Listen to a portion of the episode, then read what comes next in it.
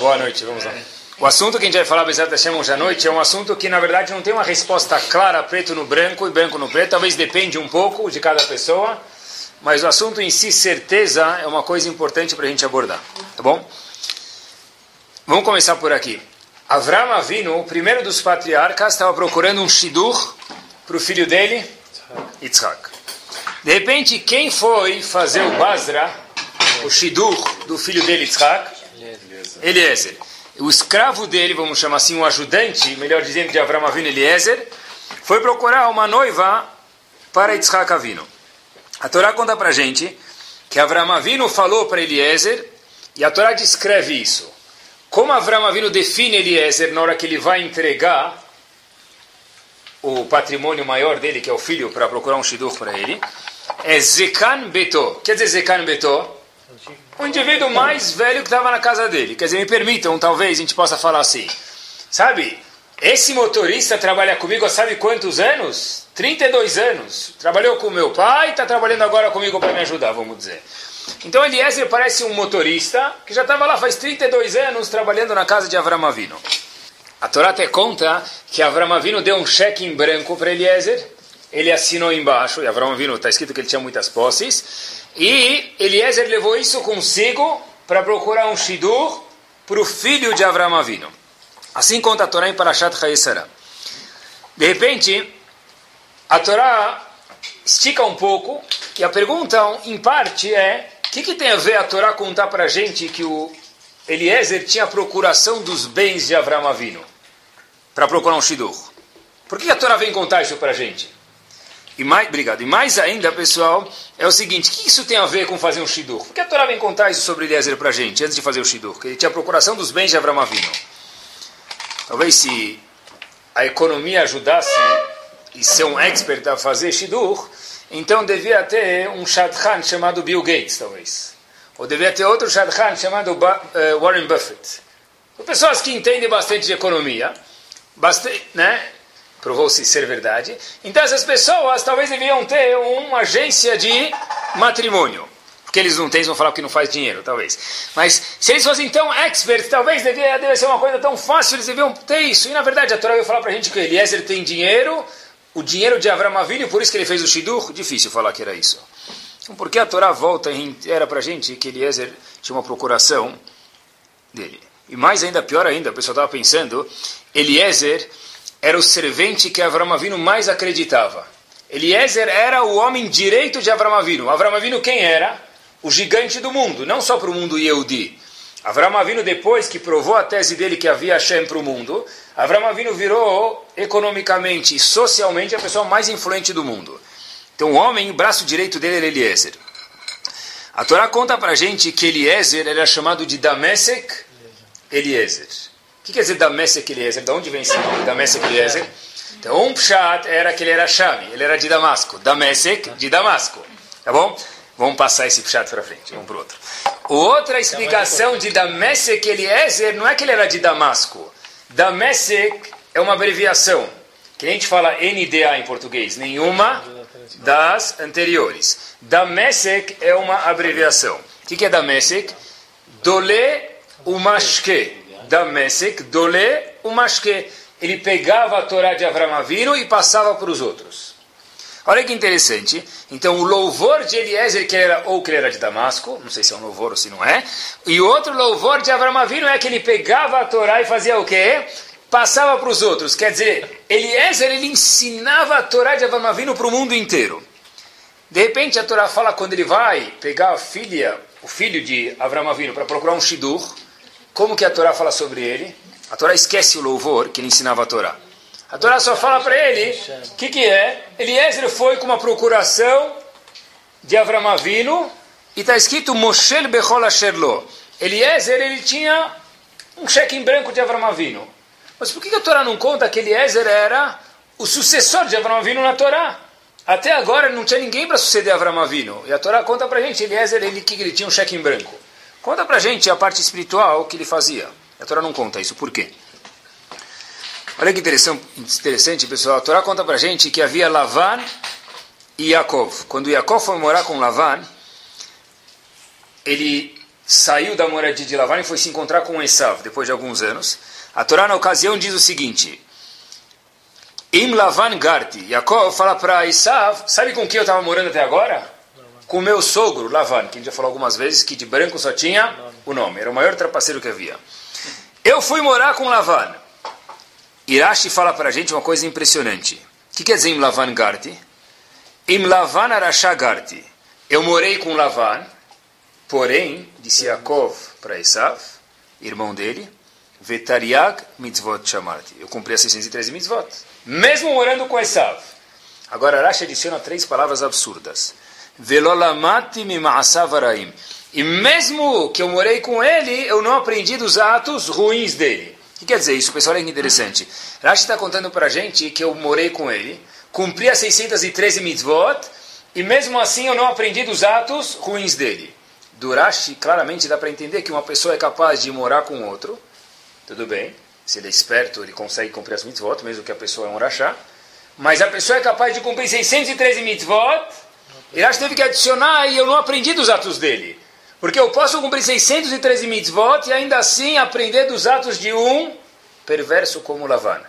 De novo, Rashi diz que eu morei com Lavan, cumpri 613 mitzvot e mais uma coisa eu fiz. Fora isso, eu não aprendi dos atos dele. Quer dizer que é possível que a pessoa cumpra mitzvot 613 e esqueça alguma coisa e se comporte como um rachá. Interessante. Isso o Rashi está contando para a gente. Se a pessoa cumprir mitzvot e não parar para pensar, às vezes, pessoal, pode acontecer que ele cumpre mitzvot e age como lo alê num rachá, uma pessoa que a Torá não vê ele de uma forma boa, que não é bem quisto nos olhos de Akadosh Baruch. É indispensável que a pessoa pare e pense. Hoje em dia tem computador. Qual é o nome do computador em hebraico? Marshev. O que quer dizer Marshev? Pensa. Pensa, não é? Eu acho que é o contrário. Marshev, não estou desmerecendo o computador, ele tem que ter computador, talvez precisa, é isso mesmo. Mas Marshev é Moach Shev. A cabeça das pessoas acaba o quê? Para. O computador pensa, ele é Roshev, aval o Moach, o cérebro do ser humano, Shev. O que é Shev? Fica estático. Por quê? Ele põe todas as informações e o computador faz tudo sozinho. Hoje a pessoa ele é capaz de trabalhar, ficar o dia inteiro na frente da tela produzindo, e Baruch Hashem produzir bem, só que ele não pensa um pouco algumas coisas importantes sobre elas a gente vai falar hoje, pessoal. Tem um Rav chamado Rav Shlomo Lumshitz. Viveu em 1600, ninguém conhece ele. Mais conhecido como Kli Yakar, um dos mefarshim importantes no Humash. Ele fala o seguinte, a gente perguntou qual era o louvor de Avram Avinu, o louvor de, melhor dizendo, Eliezer, ele ensinava toda a Torá e de repente a Torá fala que ele foi com a procuração de Avram Avinu. Porque a Torá não conta que Eliezer era o braço direito de Avram Avinu quando ele foi procurar um shidur para Yitzhak. O, o Kliakar diz, sabe o que? O melhor louvor que a gente pode dar para uma pessoa é as palavras que Hashem falou sobre Eliezer. Moshe bechol asherlo. Eliezer tinha as posses de Avram Avinu, porque isso é um louvor. E um louvor em relação ao shidur ainda. Diz ele o seguinte... A única pessoa no mundo que podia dar continuidade para Bnei Israel, agora para o povo, era quem? Eliezer. Porque havia um Yehudi Avram Avinu. O filho dele era Yitzhak. Se ele casasse com uma pessoa que não era boa, o que ia acontecer? That's it. De repente, se ele fizesse um erro... Tinha, mas a gente vê que todas essas pessoas que Avram Avinu converteu, não sobrou nenhum rastro de nenhuma na Torá. O único sucessor de Bnei Israel era Yitzhak. De repente, o mundo inteiro foi criado para a gente. A Torá fala, olha, sabe o que? A Moshe Bechol Asherlo. O louvor de Eliezer é que ele dominava as propriedades de Avram Avinu. Diz o Kliakar, isso é mentira, é muito mais do que isso. Diz Kliakar, e talvez é por isso que ele chama Kliakar, porque sobre esse perush ele fala Vezé perush Yakar meod. Esse é um perush muito valioso, Yakar. Qual o perush? Diz ele o seguinte, a palavra Moshe Bechol Asherlo, que Eliezer dominava tudo dele, de Avram Avinu, ele fala o seguinte... O Mizeatzad Emino Leliezer, que Adabo Sheu Moshel Bechol Asherlo, Ven Mamono Moshel Bo. Eliezer, olha que fantástico. Não é que ele tinha um cheque em branco de Avram Avinu só, por isso monetariamente ele podia ir no cheque administrativo no banco. O ponto é que a Torá está falando para a gente que Eliezer controlava o dinheiro e não que o dinheiro controlava Eliezer. Lachen, por isso que a Torá conta para gente que ele escolheu justo Eliezer com esse título. Por quê?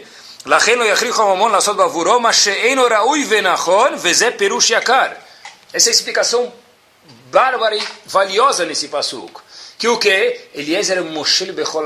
O que quer dizer isso? Abraão Avinu deu um cheque em branco para ele e falou, olha, eu tenho certeza que esse indivíduo não vai ser traído por dinheiro para achar um shidur para a continuidade do meu povo, para o meu filho Yitzhak Avinu. Quer dizer, o Eliezer, que parecia um título pejorativo, Moshe Bechol parecia um office boy, que estava levando um cheque de Abraão Avinu, virou agora um anjo. Virou um louvor porque era um homem que a Torá diz Moshe Becholeshlo, que ele dominava o dinheiro e não que ia ser traído Avram Avinu com uma moça que não condizia o que Avram Avinu esperava por causa da parte financeira e material. A pergunta que existe, pessoal, é o seguinte: é quem manda em quem na nossa vida? Pessoal, sobre isso vale a pena a gente pensar um pouquinho. Quem manda em quem? Nós mandamos no dinheiro ou o dinheiro manda na vida do ser humano? E, repito, a pessoa é capaz de cumprir 613 mitzvot, Yaakov ensinou isso para a gente. A Torá fala, eu cumpri 613 mitzvot e ainda assim me comportei bem.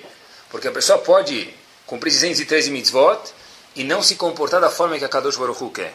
Quem manda em quem? Eu no dinheiro ou o dinheiro em mim? Contam que essa história aconteceu, que havia um Yehudi religioso que sentou do outro lado do outro Yehudi no avião e estavam viajando. E logo o Yehudi, que não era religioso, viu que ele estava do lado do Yehudi e começou a conversar com ele. Só que ele aproveitou para soltar os cachorros. Começou a ser cínico, sarcástico, sar, sar, usou sarcástico, né? Usou o sarcasmo com o indivíduo que estava do lado e começou a se aproveitar dele. Quer dizer, aquele cara não religioso falou, e aí? Né? Então agora chegou a hora do famoso breakfast. Chegou a hora, ligam as luzes, quatro e meia da manhã, todo mundo está dormindo, liga aquelas luzes, será servido o café da manhã. Obviamente, todo mundo está meio dormindo, chega o café da manhã para o religioso. E aí, de repente, ele abre aqueles 35 rolos de papel alumínio, faz o barulho, né? O piloto pensa que é um atentado que está acontecendo, ele vem ver aquele barulho todo, né? Aí, de repente, ele olha aquele omelete mal passado, né? Que nem rib steak. Tá né? Vem, de repente, aquelas ervilhas, cenoura, tá bom? E vem aquela compota, já viram aquela compota semi-congelada que você fala, você aqui de novo? Né? O que você está fazendo aqui de novo nesse voo? O outro Yehudi, o outro Yehudi, pessoal, que não era o religioso, vamos chamar assim, ele chega lá do lado, então servindo agora sanduíche, né? Croissant, feito na hora, com prato de porcelana, com, é, como fala, com garfo e faca de verdade, frutas da estação, bolo. Aí o, esse, vamos chamar assim, não religioso, fala para o religioso, olha, eu gostaria muito de te oferecer, mais uma vez sendo sarcástico, mas eu sei que você não pode. Aí o de religioso fala, claro que eu posso. Eu posso sim, eu posso. Aí ele fica tomado e fala, poxa, se eu soubesse não oferecia, né? eu posso. Eu até acho que vale a pena a troca. O teu deve estar bem mais gostoso do que o meu. Porém, eu tenho a capacidade de escolher o que é bom e o que é ruim. Eu posso, mas eu não quero. Obviamente que o não religioso falou, ufa, né? ainda bem, né pessoal? Sabe? Mas eu posso, mas eu consigo escolher.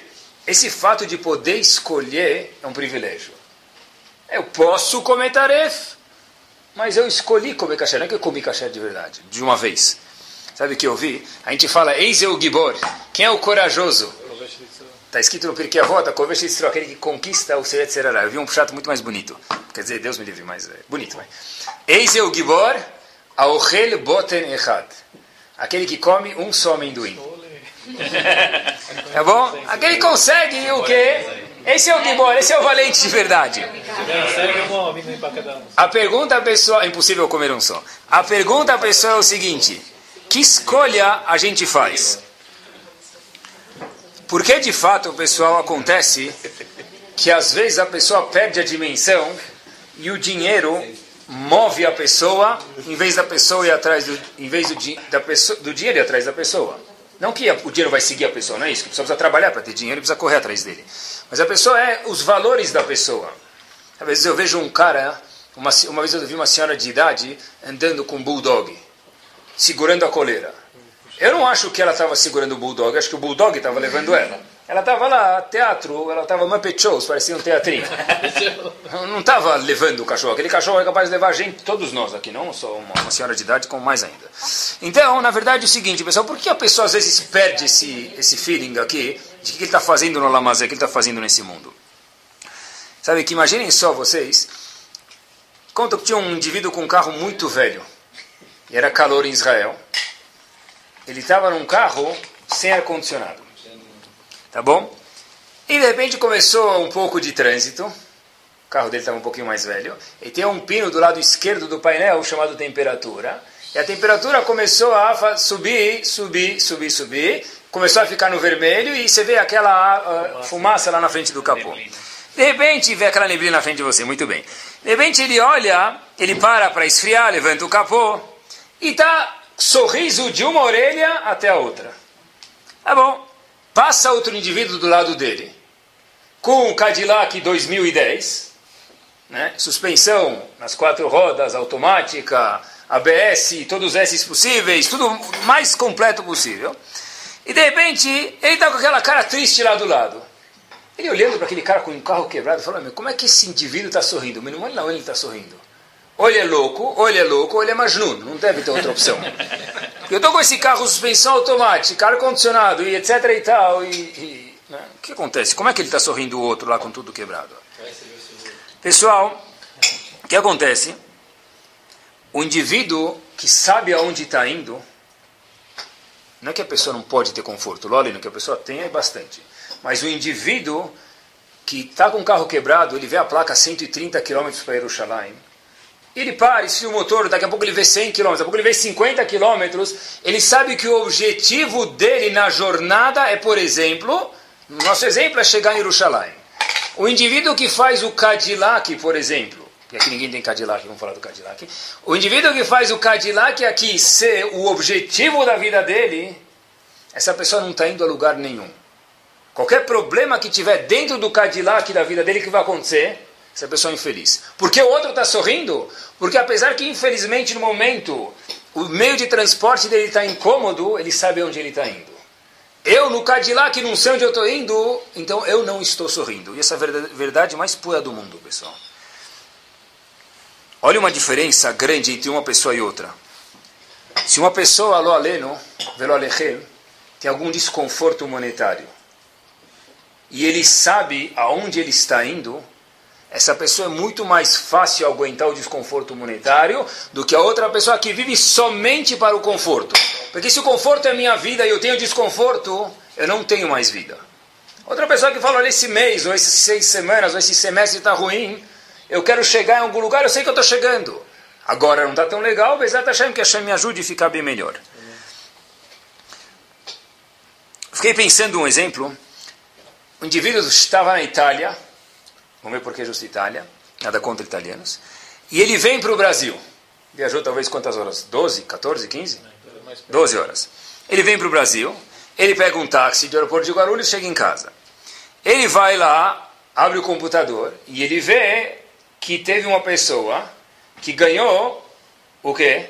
O prêmio agora na Itália, 148 milhões de euros. O maior prêmio da Europa, da loteria, tá bom? Agosto de 2009 aconteceu isso. Ele chega lá em casa e ele olha, oficial, talvez Barbenan Keshbara, eu acertei. Ele põe no bolso, ele confere os números e o quê? É os números dele, não cobraram ainda o presente, é porque está com ele, chegou no Brasil. Nosso amigo volta, e, te, e, é intransferível, né? O prêmio, tem que chegar lá. Ele volta, mesmo que fosse transferível, acho que ele não ia contar para ninguém. Então ele volta, ele vai para o aeroporto de Guarulhos, pega o táxi de volta de novo, com aquela cara de, de mala amassada, não tomou banho, não escovou os dentes direito, não, não se arrumou. Ele volta e ele fala, olha, eu quero saber o próximo avião que vai para a Itália. Fala, olha meu amigo, o próximo avião que vai para a Itália está é... lotado. Mas eu tenho um lugar ainda sobrando tarifa, aquela tarifa, né? Top. Né? Passagem custa mil dólares, está quatro mil dólares. Aonde é? Puxa, justo esse lugar também foi tomado, me desculpe, né? Tinha um lugar tomado. Mas a gente pode quebrar um galho para o senhor, já que o senhor está pagando bem. Tem um lugar chique, chamado lavabo. Bdak? Quanto? 4 mil dólares. Claro! Ele entra lá, lá, Sakrelbab, acende a luzinha, ele fica lá dentro, fecha a porta, a luz não apaga mais, queima a luz, o cara está lá dentro. De repente, Razito, alguém não percebe lá, ele esqueceu de trancar um minuto, tá, faz uma, duas, três horas, não sabe porque ele pagou para sentar lá, abre a porta, o que, que ele vê lá dentro? Bozo! O cara está sorrindo, parece uma estrela. O que, que vão pensar dele? Procurasse um psiquiatra no avião, Razito. Três horas o cara está no banheiro, pagou 4 mil dólares, eu paguei 800 dólares dividido em 36 vezes. Ele está lá, só falta o nariz vermelho. Está rindo, parece um clown, um palhaço. Por que esse Majnun, vamos chamar assim, está rindo, pessoal? Porque não é Majnun. Ele está mais contente do que o avião inteiro. Ele enfia o avião inteiro no banheiro se ele quiser agora. Vai vir o avião inteiro, ficar no banheiro e ele vai ter lugar fora. Se ele quiser, ele compra o avião. Por quê? Porque ele ganhou 148 milhões de dólares. E daí que é 12 horas no... Euros, euros. Tá, queria ver se estavam prestando atenção. Ele ganhou... Ele compra o avião inteiro. Ele ganhou 148 milhões de euros, o maior prêmio da loteria. Ele sabe que daqui 10 horas ele vai chegar lá. E daí que eu estou no banheiro? O banheiro não faz diferença, porque eu sei onde eu quero chegar. A pessoa que tem um objetivo. A pessoa que tem um objetivo. Para vocês forem no banheiro do avião e ver um cara preso, pensem nele. Faz sociedade que talvez é onde ele está indo coletar o prêmio, pessoal. Eu vou sentar, viajar no banheiro para segurar. Só depois que ganhou, não dá para segurar antes. Então, pessoal, esse indivíduo está feliz por quê? Porque ele tem um objetivo, ele sabe onde ele está indo. No fundo, pessoal, todo mundo sabe disso. Seja judeu, não, seja religioso, não, não faz diferença. Acho que eu nunca vi no escritório de alguém uma foto do, do indivíduo lá, cara vermelha, todo estressado, tem uma foto dele no, no, no, burô, no, na, na, mesa dele lá, com, com a hora, né? Dia 25 de dezembro, todo mundo está de férias, ele estava lá trabalhando, 11h36 da noite. Por que, que ele não coloca uma foto dele fazendo hora extra lá? Porque no fundo todo mundo sabe que se precisar fazer hora extra e for bem sucedido, Hazak Baruch. Mas eu não estou aqui para fazer hora extra, eu estou aqui para minha família, provavelmente, né? O que, que a pessoa tem na foto? Se tem alguma foto, que foto que ele tem? A gente espera, porta-retrato no computador. O que, que ele tem lá no, no escritório dele? O filho dele fazendo bar mitzvah, ou a filha que fez aniversário, ou sei lá, alguma viagem que ele fez com a esposa, etc e tal. Por quê? Porque no fim a gente sabe que o objetivo dessa mesa, desse escritório é para chegar lá, não é para a mesa em si. Eu nunca vi, pessoal, depois dos 120 anos, falar para um indivíduo fazer espelho. Mesmo um indivíduo não Yehudi. Você não sabe. Esse indivíduo aqui não teve um domingo que ele não fez um churrasco. A gente não fala isso sobre alguém. Por que, que não fala isso depois de 120 anos? Esse indivíduo, vocês não sabem. Não teve um filme da Blockbuster que ele não alugou. Ele é baqui em todo vídeo. Qualquer vídeo que você perguntar da Blockbuster, de A a Z, de Z a A, ele responde o enredo do filme. Por que não falam isso sobre uma pessoa? Porque no fim, mesmo uma pessoa que não tem Torá, as pessoas sabem que no fundo esse não é o objetivo da vida, só que às vezes a gente se perde no meio do caminho. Esse indivíduo vocês não sabem. Não saiu um dia de casa sem ficar passando gel no cabelo. Talvez passa gel, pode ser, se ele tem cabelo, ele passa. Mas o bom do todo é que não, esse não é objetivo de vida. Essas são coisas que as pessoas sabem no fundo, pessoal. É interessante observar Noah foi a única pessoa salva do Mabul. O mundo inteiro foi destruído, sobrou Noah, alguns animais e a família dele. Deve ser que Noah era muito bom. Noah era o homem, né? É o, vamos dizer em português, o cara, não é? Noah era uma pessoa especial. Único salvo do Mabul do dilúvio. Eu comecei a me perguntar, o que aconteceu? Hoje em dia, uma pessoa que não tem nenhuma mitzvah, como ele é chamado? Um não Yehudi, como ele é chamado? Ben Noah, um filho de Noah. Que tem os Yehudi. E o resto é chamado, os outros povos, Ben Noah, filho de Noah. Como é que Noah foi a pessoa, foi a única pessoa salva do mundo e de repente não tem nenhum título atribuído a ele relacionado aos Yehudim. O resto do povo virou Ben Noah. Cadê a especialidade de Noah? Cadê o, o chance de Noah? Aonde foi para tudo isso? Ele foi o único salvo do Mabul, devia ser muito bom. E a Torá conta para a gente que ele era muito bom. Só que se a gente olhar em Parashat Noah, Noah começa, ele Toledot Noah, Noah, Ish Tzadik. Noah era um Ish Tzadik. Pior ainda, então se ele era tão justo, tão tzadik, por que, que não saiu nada a ver com os Eudim dele? Só que a mesma paraxá termina Noach Ish Adama. Noach terminou como homem da terra. E diz o Midrash, o Midrash que percebe isso, Noach começou como tzadik e terminou como um simples fazendeiro. O que, que fez Noach cair virar fazendeiro globo rural? O que aconteceu com ele? A Torá conta para gente que Noach começou a plantar vinho, plantar uva para fazer vinho. E daí, qual o problema? Noach, se não plantasse, como que ele ia comer? Então qual o problema? O Midrash incrimina ele, ele era Ish Tzadik, terminou como Ish Adamah, um simples fazendeiro, perdeu o título de Ish Tzadik, uma pessoa justa, dado por Hashem, porque ele foi plantar uvas. E daí, so what? Se ele não plantar, ele não come. Se eu não trabalhar, eu não vou ter para nascer. Qual o problema disso? Diz o Midrash para a gente, o problema foi o seguinte. O erro não foi que ele foi plantar. O erro foi que ele virou Ish Adamah. Ele plantou, mas o plantar virou a vida dele. No momento que o plantar Adamah, terra, virou a vida dele, virou Ish Adamah. Se alguém perguntasse para Noah quem você é, no começo ele falava, eu sou um tzadik que trabalha. No fim da paraxá, o que, que falavam para Noah? O que você faz? Eu trabalho. Eu também faço algumas mitzvot. Isso que Yaakov falou para Esav. Eu cumpri as 613 mitzvot e não aprendi dos atos dele. Não é que eu fiz mitzvot, na verdade eu não sou esse. Esse é quem me define. E no fundo pessoal, todo mundo sabe que a pessoa tem um começo, um meio e fim nesse mundo. O Rovat Levavot fala para a gente, dentro de outros livros, olha que interessante pessoal, que tudo sem nenhuma exceção no mundo, nada, ele não exclui nada, é ou, ou mitzvah ou haverá, não tem nenhuma exceção. Tudo que eu faço, posso ir no banheiro, posso trabalhar, posso comer, posso ir nadar, posso fazer ginástica, tudo que eu faço, estudar Torá obviamente, tudo que eu faço é ou mitzvah ou haverá, não tem nada que fique em cima do muro. Queria dar um exemplo para vocês de coisas que a gente pode se perder, um exemplo talvez mais prático. Teve uma invenção relativamente recente, 1876. O que, que foi? Beleza. Alexander Graham Bell, né? Telefone. Aqui tem que vir muito preparado, que o pessoal é muito culto. De repente, sabem como ele inventou o telefone? O pai de Alexander Graham Bell, ele trabalhava com surdos e estava procurando fazer um tipo de aparelho auditivo para as pessoas que têm essa necessidade. E acabou, entre aspas, errando e produzindo o telefone. 1982, inventaram o primeiro celular. Tudo diz o Rovat Alevavot, é ou brachá ou klalá. É ou mitzvah ou haverá. Não tem nada que foge a isso, nada. Beber um copo de guaraná à noite é ou mitzvah ou haverá. Não existe nada que é parve. Na cozinha da esposa tem carne, leite e parve. Na Torá é ou carne ou leite, ou mitzvah ou haverá. Na verdade, não pode ter celular? Claro que pode, talvez é indispensável e para quem trabalha, talvez mais do que tudo.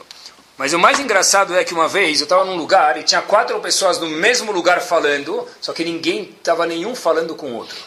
Foi uma cena que tinha quatro pessoas num recinto pequeno falando, os quatro conversando e não tinha ninguém conversando com o outro. Então os quatro no celular, um não estava falando com o outro. É, eu sei que ele está lá, mas na verdade ele não está lá. Hoje em dia talvez já não é mais estranho numa escola que se toque o celular na sala de aula. Ah, mas não é proibido? Talvez é, mas não é uma coisa de bicho de sete cabeças. Não é um bicho de sete cabeças. Na Amidá, trim, trim, trim. Pode ser o telefone do Batman, pode ser aquele trim do Batman, pode ser o Lula falando, ah, atende, camarada. Né? Tá bom? Pode ser, tá bom? Tá bom? Nunca viram? É, o Lula fala, atende, camarada. Pode ser, tá bom? Pode ser. Nunca viram? Se eu soubesse baixar, eu dava para vocês. Eu já vi isso. Tá bom? Tem aquele do bebê chorando. Ué, ué, ué. Você não, né? Vocês nunca viram também? Não, vocês estão desatualizados. Tem criança moderna. Bom, então tem o moderninho. Tem todos os tipos, pessoal. Eu achei o do Lula mais legal. Então, na verdade, não é mais estranho achar o quê? Tocar um celular no meio da Midá, por exemplo.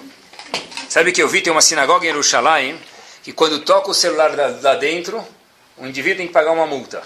Eu fiquei na dúvida, ou a sinagoga está faturando muito, ou está ficando vazia. É. Mas, pessoal, tem coisas que, na verdade, olha, será que eu não consigo botar aquela máquina quadrada que domina a minha vida, desligar agora? Esse, isso é o que ele, essa é a grandeza de Eliezer. A Moshel Bechol Asherlo. Qual é o louvor de Eliezer? A gente falou que ele dominava o material e não o material dominava ele. Por outro lado, pessoal, Hachamim dizem para a gente Re'e anochi noten lifnechem ayom berachá Hashem está dando para a gente hoje uma bênção e o contrário. Ramim aprende daqui que tudo não é ou bênção ou o contrário. A mesma coisa pode ser uma bênção e a mesma coisa, lo aleno, uma maldição. Olha, olha o que o telefone é capaz de fazer, olha que bárbaro, pessoal. Meu cunhado é morrer, ele me contou faz algumas semanas que ele foi para Curitiba fazer um Brit Milá. E ele chega lá e ele vê um indivíduo com uma coisa, já viram um Streimel? Ao quadrado. Chama Spodik. Tem alguns Hassidim que usam um Streimel, mas na verdade é um, é um chapéu Hassidim, como chamar, de pelo, de dois andares. Ônibus de longo. e ele vê o indivíduo lá fala... Acho que eu peguei o avião errado, acho que eu fui parar em Meacharim, em vez de ir para Curitiba fazer o Brit Milá. Que, que esse indivíduo está fazendo aqui? O que, que eu estou fazendo aqui? Esse indivíduo conta que ele nem conhecia o pai do neném que estava fazendo o Brit Milá. Então, pior ainda, que ele estava fazendo lá. Ele conta que ele é havruta dele por telefone. Tem uma organização em Israel, tem Estados Unidos também, que você se alista para se disponibilizar, estudar com alguém no telefone meia hora por semana. Ele estudou faz tanto tempo, meia hora por semana, só que ele nunca viu. Esse indivíduo teve um menino, ele foi lá fazer o quê? Participar de Meacharim, para Curitiba ver o Havruta dele, o parceiro dele de estudo, e ver o Brit do filho dele. O mesmo telefone que pode tocar no meu da Midá e ser uma maldição, Pachut, esse mesmo telefone pode ser a maior utensílio de mitzvah. O mesmo, pessoal. Sabe que interessante hoje, o mundo inteiro já reconhece isso. Em Israel, estava conversando com um israelense semana, e ele me contou que em Israel agora tem uma lei que as escolas, não sei se são obrigadas ou podem, ter uma hora de Torá por semana. Qual a novidade? Qual a novidade? A novidade é que a grande população, infelizmente, dos Yehudim que moram em Israel, não sabem falar Shema Israel, Adonai Eloheinu Adonai Echad. Pode chorar. Não sabem. Mas aí eu perguntei para ele, ignorante eu, poxa, quantos religiosos eles já viram? É, não sabem nada? Ah, eles que nem você vê um indivíduo fantasiado no carnaval, ele vê um religioso, igualzinho. Um bota chapéu assim, o outro bota aquelas molinhas do lado chamado peoto, ou viu, coloca uma barba, é isso. Mesmo Hilonim, pessoal, mesmo pessoas que infelizmente não tiveram oportunidade de estudar a Torá, o governo falou que ele paga, o governo, que muitas partes infelizmente é contra o estudo da Torá em Israel, ele proporciona uma hora de Torá nas escolas, onde o mundo inteiro está percebendo que a Torá é indispensável. Porém, se a primeira coisa que eu faço quando eu chego em casa, depois de ter visto meu e-mail 326 vezes no trabalho que eu preciso, é abrir meu e-mail de novo, antes de falar oi, antes de dar atenção para os meus filhos e para minha esposa, o computador foi de brachá para clalá. O mesmo utensílio foi de bom para o contrário, pessoal. Eu procurei um pouquinho, sabe que as agências de emprego nos Estados Unidos, elas fazem por querer. Vocês conhecerem alguém que vai pegar emprego, já avisa eles. Ela, a agência de emprego nos Estados Unidos faz por querer um teste. Durante o teste de admissão, para ver se vai admitir um funcionário, eles pegam o telefone do celular e os dados do indivíduo, eles fazem tocar no meio da entrevista. Se o indivíduo atende o telefone celular, ele perde o emprego. Vou instituir isso. Tá bom? Você já se você já contratou, não adianta mais. Tá bom? Olha que interessante, pessoal. A gente tem que perceber que coisas são boas, mas depende de como elas são utilizadas. Eu mando no material ou o material manda em mim? Sabem que no Yom Kippur haviam dois seirim, dois bodes. Esses dois bodes, um ia para Hashem, um ia no Mizbeach, no altar, como um korban, como uma oferenda para Hashem no dia mais santo que era Yom Kippur, e o outro bode dava bode, em português. O que, que acontecia? ele era derrubado num penhasco chamado Azazel. Só que a Mishnah conta pra gente que os dois bodes tinham que ser iguais. Os dois bodes tinham que ser parecidos, com o mesmo preço. Um vai para Azazel e outro vai para Hashem? Sim, mesma coisa. O mesmo celular pode virar um Azazel ou virar Hashem. Como Yaakov é chamado na Torá? Olhem que forte isso, pessoal. Yaakov Ish Tam. Uma pessoa íntegra. Viu uma explicação que diz da seguinte forma: Yaakov era Ish Tam. O que, que é Tam? Taf e Mem. Tam. Torá e Melachá. Yaakov era Ishtam, ele precisava trabalhar, e a gente sabe que Yaakov trabalhou muito com Lavan, só que o que vinha primeiro era Torá e depois Melachá. Lo aleno, se a pessoa fizer o contrário, o que, que vira? Met. Met. Morto. Se a pessoa faz a melachá dele primeiro do que a Torá, mesmo que ele cumpre a Torá, ele partiu de Tam para aleno não vivo. Rav Moshe Feinstein, Zecher Tzad Vekadosh Ibrahá, tem um livro de perguntas e respostas chamado Igrot Moshe, ele faz uma pergunta muito forte em Parashat Bechukotai. Tem um pasuk que está dando brachot para o povo e fala o seguinte: Ve'achaltem lachmechem lasova. Se vocês cumprirem a Torá, Hashem vai dar uma bênção que vocês vão comer o pão de vocês e vai satisfazer a pessoa. Que brachá tem melhor do que essa? Vou estar satisfeito com o que eu tenho. Rashi fala, o que quer dizer isso? que você vai ter brachá quando você comer do pão no teu intestino. Você pode comer três pãezinhos ou um pãozinho. Rashi fala que a brachá do passur é que você vai comer um e vai estar satisfeito. Pergunta Rav Moshe Feinstein, epa... O Passuk já adiantou para a gente que o indivíduo vai ter, por exemplo, muitos pãezinhos. Qual bênção que é ele ter muitos pãezinhos e comer um e ficar satisfeito? Que ele coma três e fique satisfeito. É uma bênção comer um e ficar satisfeito? Se o indivíduo só tem um, só tem dois, comer um já é suficiente. Mas se tem 200, porque se ele é uma benção comer um só e ficar satisfeito, que ele coma três. Diz Rav Moshe Feinstein aqui, um yesod bárbaro, pessoal. Olha o que ele fala. Que brahá que é essa? Rav Moshe Feinstein falou o seguinte. A brahá de não estar mergulhado em gashmiut, em materialismo. Mesmo que eu tenho, que eu consiga me sustentar, que eu consiga me satisfazer com um só. Eu tenho muitos Baruch Hashem que eu possa usar com saúde. Mas a brachá que Irash está contando para a gente, essa brachá que a Torá está dando para a gente, Israel Feinstein, mesmo que você tenha muitos, come um pouco e fica satisfeito. Por quê? Come muito. Qual a diferença se você tem muito? Não vai te dar prejuízo. A resposta é que você não precisa estar mergulhado nisso. Porque uma pessoa que se mergulha só na parte monetária da vida, essa pessoa esquece o que ele está fazendo no mundo, pessoal. E o mundo, infelizmente, é assim, tudo na vida hoje é bolsa de valores. Quando de São Paulo fechou, a de Tóquio abriu. Quando a de Tóquio fechou, a de São Paulo abriu. A pessoa não para, mas um segundo. Até quando? Eu preciso trabalhar. Mas que horas termina o teu trabalho? O teu ceder aqui na tua cabeça roda sobre o quê? Quantos anos vai viver para quê? Olha, qual é o objetivo? Você precisa parar e pensar um pouquinho às vezes, pessoal, isso. E é difícil mesmo, pessoal. Isso aqui é muito difícil. Porque eu falei para vocês no começo do show, não tem uma resposta precisa. Não tem uma resposta precisa. Na Brachá do Yasher Yatzar, depois que a pessoa vai no banheiro, ele fala, Rofechol Basar, o mafli laasot. A tradução de mafli laasot, mafli em hebraico é pele, é algo surpreendente. O que é surpreendente? O surpreendente é que Hashem mantém uma neshama dentro de um corpo físico. Hashem mantém uma alma espiritual dentro de um corpo físico. Por que isso é surpreendente? Porque é um corpo que só pensa em materialismo, como que a Neshama vive dentro dele? É uma coisa muito difícil. É tão difícil que Ramim falaram para a gente, Mafli Lassot, pele, algo estrondo, algo surpreendente, porque é muito difícil de verdade. Verdade, pessoal. O principal, no fundo, é a pessoa não perder o foco. É por isso que a gente está falando isso. Qual o foco? O que eu estou fazendo no Lamazé? Tinha um, na França, havia o rei Luís XVI, a história aconteceu, e ele foi tirado do trono para a prisão. Pegaram o herdeiro dele e falaram: se a gente conseguir estragar o herdeiro, sobra um lugar vazio no poder, porque é o único herdeiro, e a gente vai poder fazer um impeachment, vamos dizer assim, e virar rei.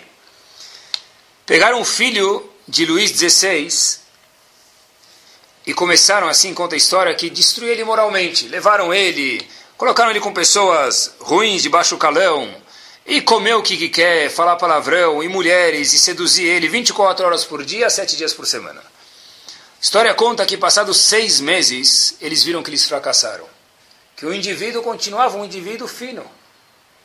Perguntaram para o filho do rei Luís XVI, Habibi, Shubakir, o que, que aconteceu? Como você não perdeu, não se entrou nessa, nesse, nesse mundo de prazeres. Disse ele o seguinte: Foi fácil. Eu não entrei nessa porque eu sei porque eu nasci. Eu nasci para ser rei. E com o rei não condiz se comportar dessa forma.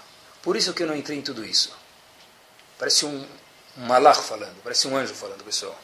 Um rei da França, imaginem só. E a gente tem que se perguntar, e você nasceu para quê? Cada um se perguntar a si próprio. Ele nasceu para ser rei, eu nasci para ser o quê? O que, que Hashem espera de mim? O que, que eu espero de mim? Sabe que desde depois de Adam Arishon, o homem nunca mais vai ser eterno. Sabe que o Ramban faz uma pergunta muito interessante, ele tem um livro chamado Torat HaAdam, ele pergunta o seguinte, por que que depois, Lo Aleno, depois de 120 anos, alguém falece longe de nós, a gente fica chocado? Todo mundo sabe que depois de 120 anos o cara vai embora do mundo.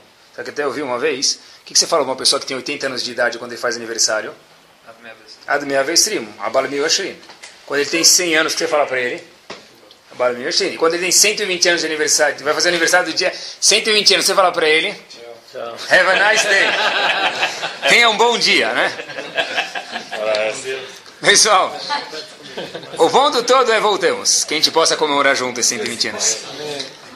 Com saúde. O ponto todo é o seguinte. Pergunta o Rambam no livro dele, Torat Adam, por que, que depois de 120 anos que Reuven faleceu, as pessoas ficam chocadas? Todo mundo sabe que tem um fim. Diz o Ramban, sabe o que? Pela mesma razão que o mundo inteiro quer ter filhos. Hoje em dia já é cachorro. Mas o mundo inteiro, de alguma forma ou outra, gostaria de ter filhos.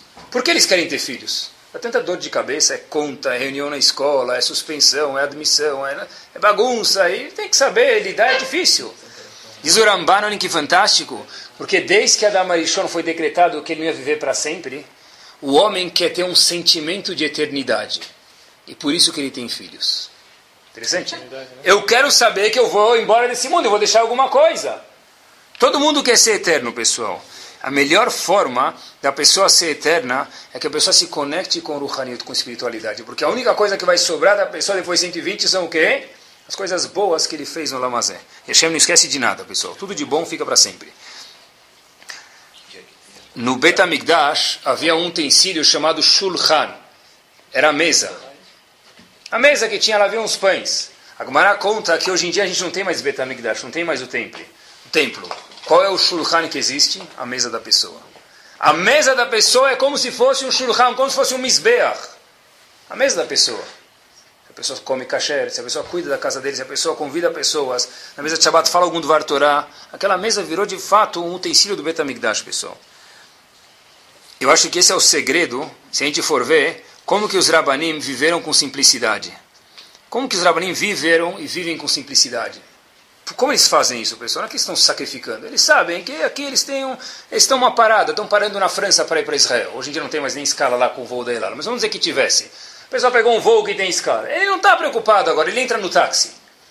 Ele precisa andar três esquinas. Ele vai falar o quê? Eu quero, eu quero só um táxi chique, dar um gol. Vai pegar, se passar o gol, ele estiver precisando pegar, ele vai pegar. São só três esquinas. Uma pessoa que tem de verdade, pessoal, a prioridade certa na vida, se a pessoa sabe onde ele está indo, não incomoda ele simplicidade se é necessário. Esse é o louvor de Eliezer, a Moshel Bechol Asherlo. E pergunta o Kliakar, quem manda em quem? A vida na gente ou nós na vida, pessoal? Só terminar com uma história interessante. Contam que tinha um indivíduo muito simples. Ele finalmente conseguiu um trabalho em Wall Street. Ele trabalhava lá com o correio de Wall Street, levando de uma corretora para outra, a papelada de uma para outra.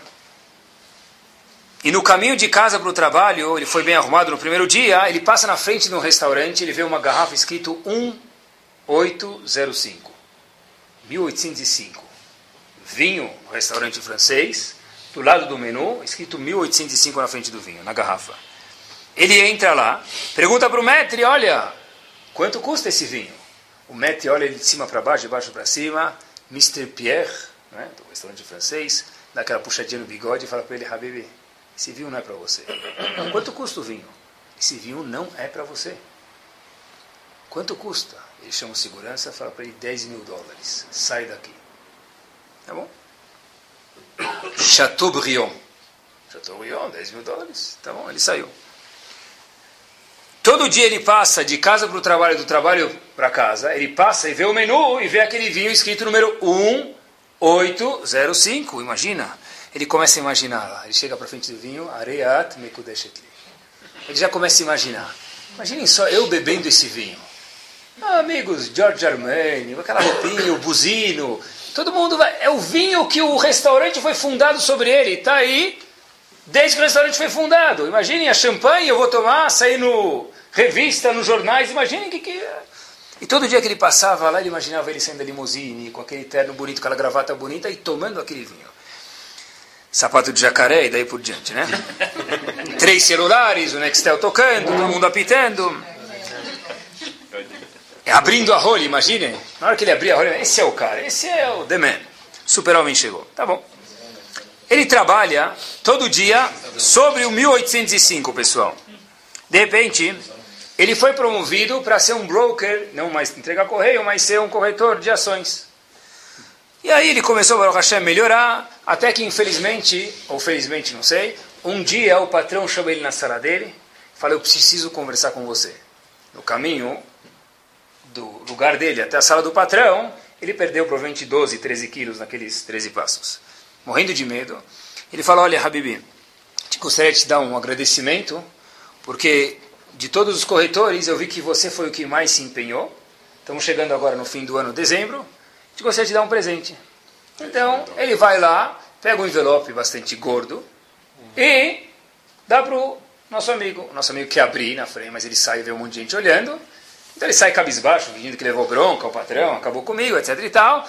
Ele sai lá, ele vai no banheiro, ele começa a gritar. Um, dois, três, quatro mil, cinco mil. Ele grita lá, ele começa a olhar e ele conta 10 mil, 11 mil, 12 mil dólares. Ele grita, a garrafa é minha. Os indivíduos que estão lá no banheiro falando, que garrafa é essa? Né? No banheiro, a garrafa é minha, que garrafa esse cara está falando? Tá bom, ele passa na frente do restaurante, procurar se a garrafa ainda está lá. E adivinha o que aconteceu? A garrafa ainda estava lá, obviamente a garrafa estava lá. Ele vai lá, pessoal, e aí ele começa a olhar para a garrafa e falou: Essa garrafa hoje é minha, meus amigos. Essa garrafa hoje é minha. Ele pega as listas, páginas amarelas, Black Tie, Avenida Rebouças, Manda trazer para ele aquele black tie, tuxedo, né? Zero bala, tá bom? Limousine, né? Chama o barbeiro passar um gel, manda o Jarbas vir em casa, dá uma geralzinha, lá o Ramos vem aqui em casa. Ele faz uma reserva para as 8 horas, numa mesa perto da janela, porque todo mundo vai ver. Eu quero mostrar para o Metri quem manda.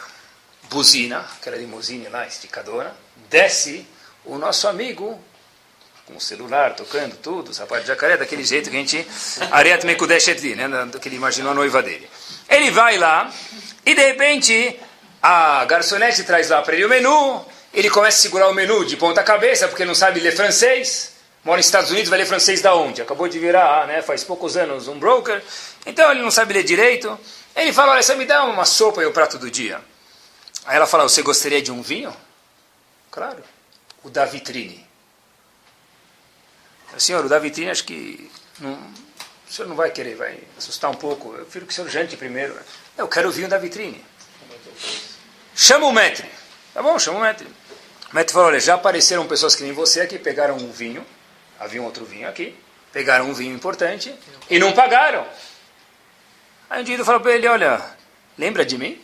Monsieur Pierre Chateaubriand, lembra de mim? Ele vai lá, põe a mão no bolso, Fala para ele, por favor, conta lá na cozinha para não ficar espantado. O mestre vai na cozinha, conta 6, 7, 8, 9, 10 mil dólares cash. Tá bom? Aí eles falam, olha meu amigo, vamos te dar o vinho, mas a gente não pode deixar aquele lugar kadosh, kadosh, kadosh, leolam vae, vazio. O menu, o restaurante foi baseado nesse vinho, ele não pode ficar vazio. A gente precisa trocar de vinho. Enquanto a gente vai procurar outro vinho na adega que condiz com o nosso restaurante, a gente gostaria de dar para o senhor comer alguma coisa. Então, o indivíduo comeu o primeiro prato, o segundo prato, o terceiro prato. E você tem de cortesia dois vinhos da casa, simples, até chegar ao teu vinho. O indivíduo fala, tudo bem. Ele vai lá, ele toma o primeiro vinho e toma o segundo vinho. Quando chega no segundo vinho, um indivíduo que não conhecia nada, tomou vinho como se fosse Guaraná, ele estava mais para pinga do que Chateaubriand. Ele já estava mais para lá do que para cá. O indivíduo ficou meio bêbado E de repente falam para ele, olha, chegou a hora, chegou o vinho de 1805. Ele fala, abre para mim o vinho. E a, a garçonete fala, mas espera aí, você não quer tirar a rolha do vinho, cheirar a rolha? 10 mil dólares, é o vinho da, da casa, esse aqui é, esse é o vinho, meu amigo. Vai sair na revista Caras amanhã. Não quer? Aí ele fala, abre o vinho, por favor. Abre vinho, o indivíduo está bêbado. Ele pega o vinho, vai colocar no copo, ele já não sabe qual o copo é o copo de verdade, qual o copo é a fantasia, o vinho cai no chão e quebra. Esse indivíduo adormece. E estão esperando para fechar o restaurante, uma e meia da manhã, horário limite, vão fechar o restaurante, acordam aquele indivíduo e falam para ele, Habibi, o restaurante precisa fechar. Fala, mas eu quero o meu vinho. Como assim você quer teu vinho? A gente já te deu o teu vinho. Ele começa a gritar, seus ladrões! Como eu paguei, eu não ganhei vinho nenhum, não tem vinho nenhum aqui. Chama o metro, o metro desce, fala, o que está acontecendo? Ele fala, olha, ele pagou o vinho, ele quer o vinho, mas a gente já deu o vinho para ele. O metro fala, Mathav, senta aí, ótimo aí. Sentou lá um minuto, abaixou o telão e projetou um filme do que aconteceu. Sorria você sendo filmado, filmar o indivíduo pegando o vinho, jogando o vinho no chão, quebrando a garrafa e ficando sem nada. Qual é a maior vergonha que esse indivíduo passou na vida dele, pessoal? Mais do que não poder comprar garrafa de vinho. É ter pego a garrafa que ele pagou, que ele trabalhou, que ele suou, jogou no chão, quebrou e mostraram para ele a garrafa estava lá e você jogou ela no chão. Kadosh Baruch deu para a gente uma coisa chamada Neshama. A maior vergonha Ramin contou para a gente depois de 120 anos, Lo Aleno, não é fogo. Isso é gibi do tio Patinhas. Não é indivíduo com aquele garfo de três espetos. A maior vergonha, Lo Aleno, que existe, o maior geinon que existe, é a pessoa ter jogado a oportunidade dele próprio no lixo. Esse é o louvor de Eliezer. A Moshe Bechol Asherlo, que ele dominava a vida e não que a vida dominava ele. Que Bezat Hashem, pessoal, a gente possa pegar o nosso vinho, a nossa Neshama, fazer ele Chateaubriand de verdade, espumante, e que Kadosh Baruch Hu, no Zehut, que a gente melhore um pouco, e pense um pouco sobre isso, dê para a gente e para todos os Yehudim, Ktivá vechatimatová, Shnat Osher ve'Osher, Shalom Bait, muitas brachot, tanto de Panassá quanto de Ruchaniut. Amém, Keniratzon. Amém.